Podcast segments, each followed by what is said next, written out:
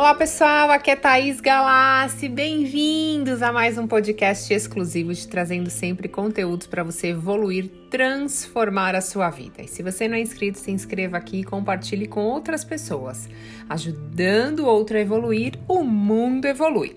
E o tema de hoje é como vencer os ciúmes, como superar os ciúmes. Esse foi um tema muito pedido no Instagram. Então, se você não me segue, é Thaís Galassi. As pessoas me pedem assunto, assuntos lá, me dão sugestões, as pessoas me dão feedback do que estão achando das meditações, dos conteúdos. Então, eu sempre respondo as mensagens. Então vamos lá, como que a gente pode superar os ciúmes? Algumas pessoas associam os ciúmes com sinal de amor. Mas hoje sabe-se que o ciúmes é sinal de que algo está faltando em nós, exatamente. E os ciúmes não necessariamente precisa ser só do marido, do noivo, mas tem muita gente aí que tem ciúmes do filho, do irmão, do amigo, do pai, da mãe, tem ciúmes das coisas, do cachorro. Enfim, o ciúmes é cobrador, controlador. O amor não, o amor é tolerante, o amor é liberdade, é libertador.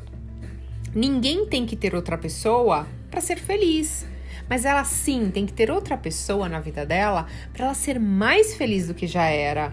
Porque assim, uma pessoa mal resolvida, uma pessoa que não é feliz com a própria companhia, ela não vai resolver a sua infelicidade com outra pessoa. Isso é dela. Então a gente tem que aprender primeiro a se amar, a ser feliz sozinho e não depender da atenção do outro, do humor do outro, do retorno do outro. Então, a melhor maneira de ter um parceiro, de fazer com que o parceiro fique na sua vida, é deixando a porta aberta para ele ir.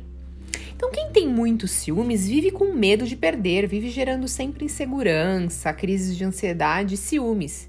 E o medo da perda, ele acelera a perda energeticamente. Então, pessoas ciumentas têm muita necessidade de atenção e acha que o outro é sempre responsável por isso. Então comece a mudar. Aprenda a se curtir sozinha, a se amar, a se aceitar exatamente como você é. Tenha prazer na sua própria companhia e se sinta seguro sozinho. Comece a fazer passeios sozinho, comece a sair sozinho para você apreciar a sua própria companhia. O amor verdadeiro é quando você doa para o outro sem receber nada em troca. É não cobrar, que é exatamente o que o ciúmes faz. Então, se você não aprender a controlar as suas emoções, a sua mente vai estar sempre insatisfeita, querendo sempre mais atenção. Então, se abrace, se olhe no espelho, se ame, se aceite exatamente do jeito que você é, aumente a sua autoestima, Aqui no canal eu tenho uma meditação de autoestima, então ouça essa meditação antes de dormir e ao acordar. Permita que essas palavras entrem na sua cabeça, no seu subconsciente. Então vai gerenciando a sua ansiedade fazendo meditações. Aqui no canal também tem várias. E faça perguntas poderosas. Então quais são as perguntas? Por que, eu tenho tantos ciúmes? Quando que eu comecei com isso? Por que, que eu não consigo me controlar? Onde que eu perco o equilíbrio? O que, que me faz ter medo da perda? Por que, que eu não deixo livre as pessoas que eu amo?